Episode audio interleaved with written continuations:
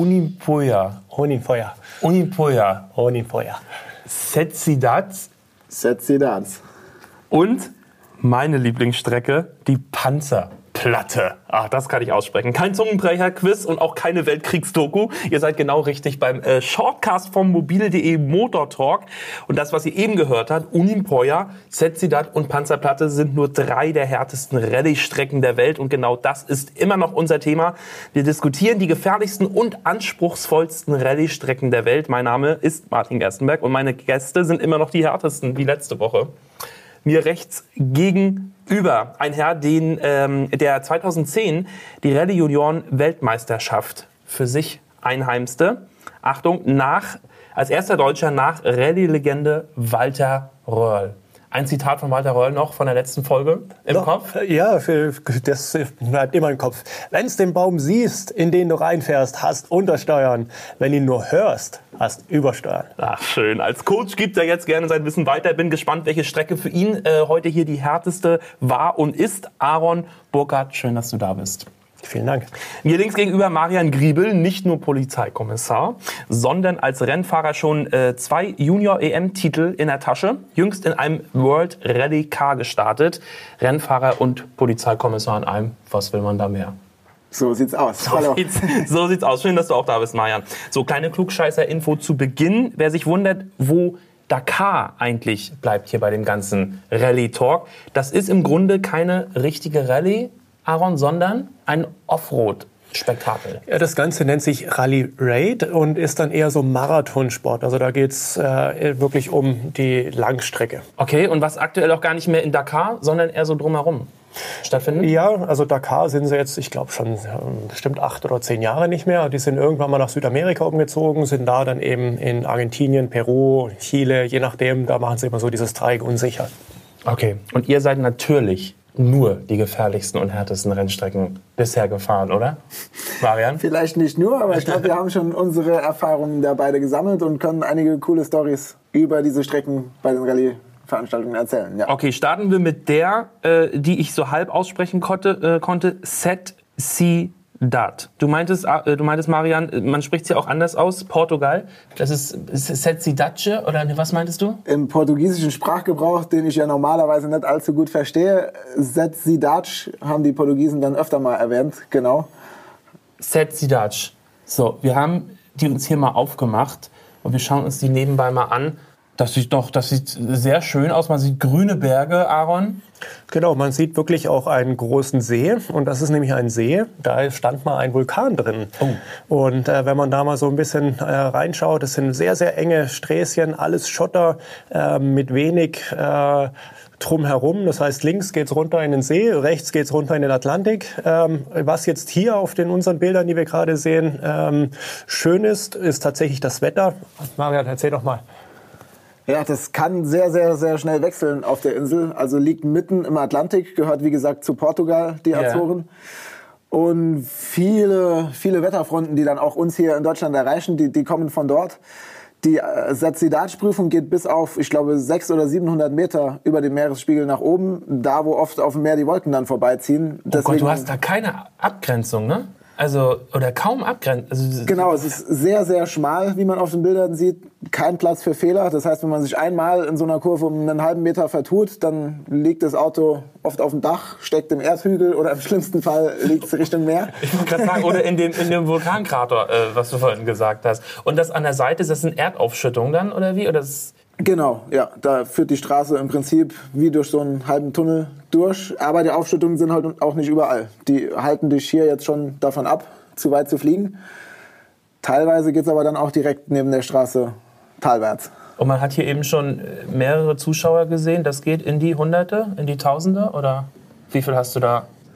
Ähm, bei dieser Rallye wird's wirklich jedes Jahr mehr. Also sie hat auch bis zu uns nach Deutschland relativ hohen Bekanntheitsgrad, auch wegen der tollen Natur erlangt. Und in die Tausende geht das mit Sicherheit. Ja, ob es jetzt 10, 15.000 sind, vermag ich nicht zu beurteilen. Aber ist eine tolle Atmosphäre da auf der Insel. Oh Gott, wie tief geht das denn da runter? Das ist ja Wahnsinn. Ja, es wirklich sind schöne Bilder. Also wenn man da reinschaut, ähm, alles sehr, sehr grün. Man fährt da schön durch den Dschungel durch im Endeffekt. Man hat da wirklich auch schöne Blumen neben dran. Die sehen wir natürlich nicht, aber wir sehen jetzt, als wir jetzt so auf die Bilder drauf schauen, da sieht man die tatsächlich mal. Aber ähm, das ist schon eine der Prüfungen, wo man sagen kann, da kann man mal eine Duftmarke setzen und da kann man sich auch mal ein bisschen Zeitpolster äh, rausfahren, denn hier äh, geht es wirklich darum, sauber zu fahren, nicht zu quer zu fahren. Ähm, zu quer kostet ganze Zeit. Ja, hier hat man es gesehen, er ist zu weit rausgefahren, gleich mal so ein bisschen in Erdwall. Erstens Fehler, zweitens von der äh, Linie weg, drittens Geschwindigkeit raus und dann die nächsten zwei, drei Kurven auch gleich mal wieder noch äh, Zeitdefizit eingeheimst. Aber äh, sehr krasse Prüfung. Bist du die schon mal gefahren, Marian? Ich bin die schon mehrmals gefahren, ja. Also ist auch mit 20 bis 25 Kilometern je nach Ausführung eine der längsten, die wir im Europameisterschaftskalender haben. Ja. Und von daher wirklich sehr, sehr fordernd. Ich denke, man sieht auch, es geht nahezu nie geradeaus. Du hast immer zu tun, sowohl als Beifahrer wie auch der Fahrer selbst am Lenkrad. Und das macht jetzt wirklich die, die Schwierigkeit der, der Strecke aus. Neben der reizvollen Landschaft, also echt mega anspruchsvoll. Wahnsinn. Kommen wir zur nächsten. Oh, das ich, ich liebe diesen Namen. Sehr äh, martialisch. Die Panzerplatte. Wo ist die Panzerplatte? Ja, die liegt quasi direkt in meiner Heimat äh, auf dem Militärübungsplatz äh, in Baumholder. Das ja. ist in, in Rheinland-Pfalz an der Grenze zum Saarland. Und genau dort in der Region wird auch jährlich der Rallye-Weltmeisterschaftslauf in Deutschland ausgetragen, die mhm. ADAC Rallye Deutschland.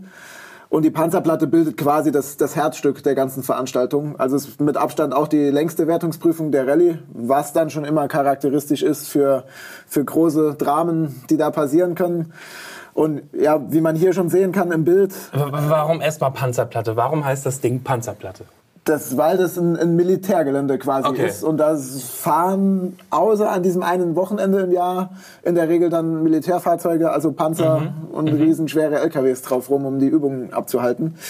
Ja, und quasi einmal im Jahr ist das dann das große Mecker des Rallye-Sports. Das heißt, was macht die, äh, was macht die Strecke so besonders? Äh, ziemlich viel Beton, ne? Also er hat unglaublich viele Asphaltwechsel drin, also wirklich von sehr, sehr alten äh, Beton über ähm, Asphalt, zum Teil sehr alten Asphalt, der schon richtig moosbewachsen ist. Das heißt, jedes Mal hat man auch unterschiedliche, äh, ein unterschiedliches Grip-Level äh, ja. ähm, und dann und zum Teil auch so eine Art Kopfsteinpflaster. Also was die da alles verbauen, ist schon echt krass. Und was ganz krass ist, andauernd links und rechts sind diese schweren Panzersteine. Ähm, Steine. Ah, da hat man das heißt, eben gesehen, diese Hinkelsteine. Die ne? Hinkelsteine ähm, und die geben auch nicht nach, weil selbst wenn man es mal versucht. Also die sind, äh, die sind echt massiv an der Stelle. Wenn man da mal um die Ecken äh, zu weit nach außen getragen wird, äh, die halten einen dann auch tatsächlich in der Spur mit äh, Kaltverformung. Sind leider stärker als jedes Rallye-Auto, ja. Beide schon mal gefahren, die Strecke? Oh ja. Bei uns war es noch spannend. Also hier sieht man es auch gerade wieder sehr, sehr rauer Asphalt ja. äh, oder zum Teil auch wirklich so Beton aufgespritzt. Wir sind die damals äh, mit 60 Kilometer gefahren und ähm, als ich mit meinem Auto rauskam, war der komplette Gummi vorne weg. Wir sind wirklich auf der Stahlkarkasse nur noch angekommen. War kein Blattfuß, aber der gesamte Gummi war weg. Also wenn du zu aggressiv vorangehst, ähm, hast du allen Gummi aufgebraucht. Killt dir das die Räder? Hast du allen Gummi weg ja. äh, innerhalb von 60 Kilometern. Und bei Nässe bestimmt auch nicht so geil bei so einem Untergrund da, oder? Super tückisch für ja. mich. Ja, also gerade wegen den vielen Belagwechseln, teilweise der raue Beton ist auch beim Regen fast so zu fahren, als wenn es trocken wäre. Ja. Also kann man wirklich richtig angasen. Und an einer anderen Stelle, ein paar Meter weiter, ist es dann aber glatt wie Schmierseife. von daher wirklich sehr, sehr schwierig und anspruchsvoll die Sache im Regen. Okay, die Panzerplatte, ach, die würde ich auch gerne mal fahren, alleine schon des Namens wegen. So, kommen wir zur nächsten. Das ist die so, jetzt sprecht ihr die mal aus. Das kann ja keiner aus Rallye. Das ist Col de Turini. Col de Turini. Genau, das ist eigentlich die äh, bekannteste oder berühmteste Prüfung der Rallye Monte Carlo. Mhm. Ähm, ja, früher vielleicht hat man das ja auch schon mal gehört, die Nacht der langen Messer und was es da alles gab. Also da wurde man ganz früher wirklich auch in der Nacht nochmal reingeschickt. Ähm, das Spannende an dieser Prüfung ist, man fährt eigentlich von relativ weit unten zum Teil bei moderaten Temperaturen los. Äh, moderat, das heißt, die Rallye Monte Carlo ist meistens äh, im Januar Ähm, und dementsprechend ist dort unten noch schön warm. Also wir reden von 10, 15 Grad, vielleicht auch 20, aber je weiter du nach oben kommst, kann es passieren, dass du da oben tatsächlich so dieses gefürchtete schwarze Eis hast. Ähm, das heißt, wenn da ein bisschen Wasser an der Seite runterläuft, hast du mal so ein paar Ecken, wo wirklich äh, spiegelglatt ist. Wenn du wirklich Schnee hast, dann weißt du zumindest, was für Reifen du aufziehen sollst. Aber das ist immer eine sehr, sehr schwierige äh, Prüfung vor allen Dingen, weil du schon so früh dir die Reifen aufschnallen musst. Und wie gesagt, unten im Servicepark kannst du tatsächlich 20 Grad haben und da oben hast du dann Schnee. Und die rasen in die Kurven, wie schnell sind die da? 120, 30, 40? Oder? Das ist ja Wahnsinn. Also auch da gibt's äh, Abschnitte mit vielen kurzen Kurven, gerade das Bergabstück hinten raus, ähm, da kommst du wirklich in fünften, sechsten Gang ähm, und das ist eine, wir sehen es hier, es ist eine breite Strecke, aber dieses äh, Bergabstück nachher ist so, naja, anderthalbe Auto breit ja. ähm, und rechts Wand und links eine kleine Leitplanke und dann geht's auch wieder runter ähm, und ja, je nachdem, was das Wetter so macht, äh, hast du da auch Spaß oder weniger Spaß, wenn du mit den falschen Reifen unterwegs bist, äh, so, keine Ahnung, wenn da wirklich Schnee und Eis ist und du mit Slicks angerückt bist, dann wird das Bergabstück dir zum Verhängnis. Und wir hatten es beim letzten Mal schon, das sieht man hier auch, die Zuschauer stehen da wirklich dicht an der Strecke. Ne? Hier ist so wie so ein kleines, was ist das, so wie so eine Aufschüttung, bisschen Steine und dann stehen die oben auf dieser kleinen Mauer drauf und die Autos rasen an denen direkt vorbei. Wenn der kurz runterfällt, dann war es das. Der Zuschauer sollte nicht runterfallen, aber eine Erhöhung ist grundsätzlich immer gut. Also ich sag mal, dass das Auto jetzt die Mauer da senkrecht hochfährt, ist ja sehr, sehr unwahrscheinlich bis ausgeschlossen. Ja. Und von daher, also über, über solche Zuschauer wird man sich als Fahrer, ich denke, da stimmt der Aaron mir zu, jetzt keine Gedanken machen. ja, das Gefährliche bei der Rallye Monte Carlo ist nur, wenn du so einen Haufen dastehen hast und die dich anfeuern Eben. wie verrückt, dann hat das meistens einen Hintergrund. Nämlich nach, dass sie nach der Kurve ein bisschen Schnee auf die äh, Straße geschaufelt haben, damit da schön Action ist. Also das ist auch nochmal das Besondere an dieser Strecke. Ähm, da kannst wirklich äh, sehr, sehr wenig nur drauf geben, äh, was dir deine Spione respektive was dir dein Aufschrieb von schon äh, vier Tage vorher äh, zu bieten hat. Also da musst du sehr, sehr auf Instinkt und natürlich auch dieses periphere Gesichtsfeld. Also gerade ja. so eine Gruppe ja. hier im Winter, wie wir sie da gesehen haben, äh, wenn die einen anfahren, da ist meistens äh, der Dreck in der nächsten Kurve. vom Dreck von Monte Carlo ab in den höchsten Norden nach Finnland. Das ist die, oh, ich habe es schon wieder vergessen. Oh, ich, ich versuch's. O, Onipoja. Ja, gar nicht so verkehrt. Onipoja.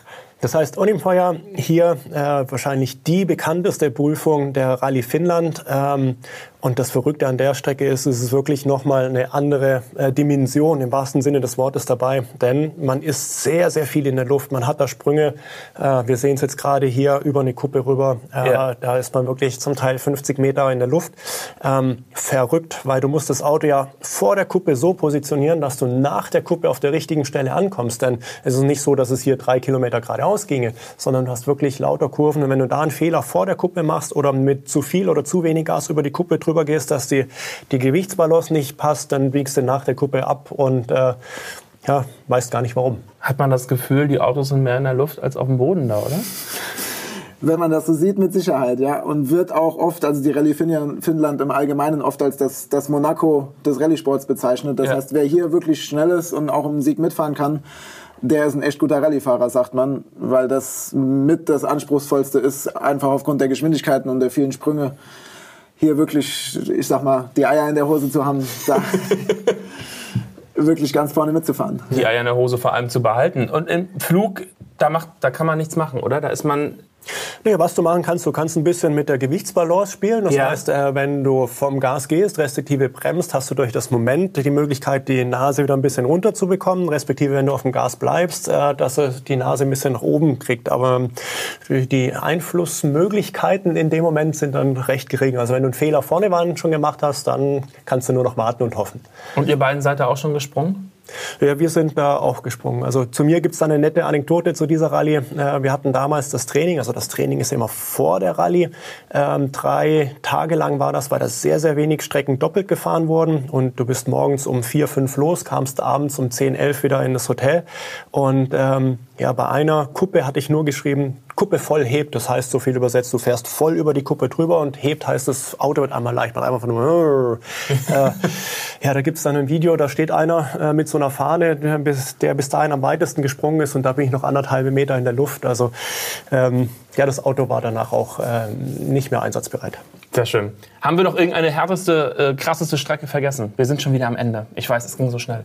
Es gibt viele, viele harte Strecken im Rallye-Sport, aber ich fand die Auswahl jetzt hier extrem gut. Deine Ähm, härteste? Die Panzerplatte ist Panzerplatte. aufgrund der Länge der Hinkelsteine, der Belagwechsel und auch des oftmals wechselnden Wetters, äh, da kam ich auch schon nicht immer ganz gut durch und das ist die, die krasseste Prüfung, finde ich. Ja. Marian ist für die Panzerplatte, ich auch. Du, Aaron? Ich bleib bei Onimpoya äh, praktisch mit Weil der du sie als dritten einzige Division. aussprechen kannst. Ah, Gib's ja, zu. genau. Nein, nein, nein. Krasse Strecken, krasses Ende, krasses Dankeschön an alle, die zugehört haben und an euch beide, Marian, Aaron. Nächste Woche, ihr bleibt bei mir.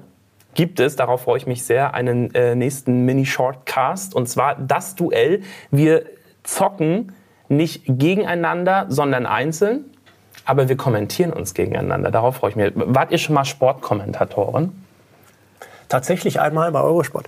Ach, schön. Und du? Mich dürfte das die Premiere dann nächste Woche. Sehr schön. Wenn Marian äh, hier ordentlich äh, ähm, losfährt, virtuell, wirst du ihn kommentieren. Und andersrum auch. Ich hoffe, für mich haben wir keine Zeit mehr, weil sowas kann ich überhaupt nicht. Ja, also wenn ich, äh, ich kann schon so äh, gut, nee, Autofahren kann ich gut, aber ähm, wenn ich das, äh, wenn ich da gamen muss, ich weiß nicht, ob ich das so hinkriege. Seid ihr so eine Gamer-Profis? Sind Rallye-Fahrer automatisch auch gute Gamer? Rallye Games können sie vielleicht schon besser spielen als der Otto Normalverbraucher, aber Glaubst meine du? große Gamerzeit ist, glaube ich, vorbei. Da muss ich mal schauen, ob ich gegen den Aaron bestehen kann. Aaron, was sagst du? Ach, keine Ahnung, also ob man das so pauschal sagen kann. Ähm, also ich hatte sehr wohl mal eine Playstation, aber äh, ich würde mich jetzt auch nicht als den Gamer bezeichnen. Auch schön, ich freue mich auf nächste Woche. Bis dahin könnt ihr gerne abonnieren, auf Abonnieren klicken. Shared uns, teilt uns, liked uns und einfach äh, auch in unsere bisherigen Folgen reinhören. Zum Beispiel in unseren Podcast schon zum Thema Rallye. Sehr gerne. Sehr gerne. Aaron, Ich freue mich. bis nächste Woche. Äh, auf allen Plattformen übrigens, ne? Spotify, Soundcloud und iTunes. Bis nächste Woche. Tschüss!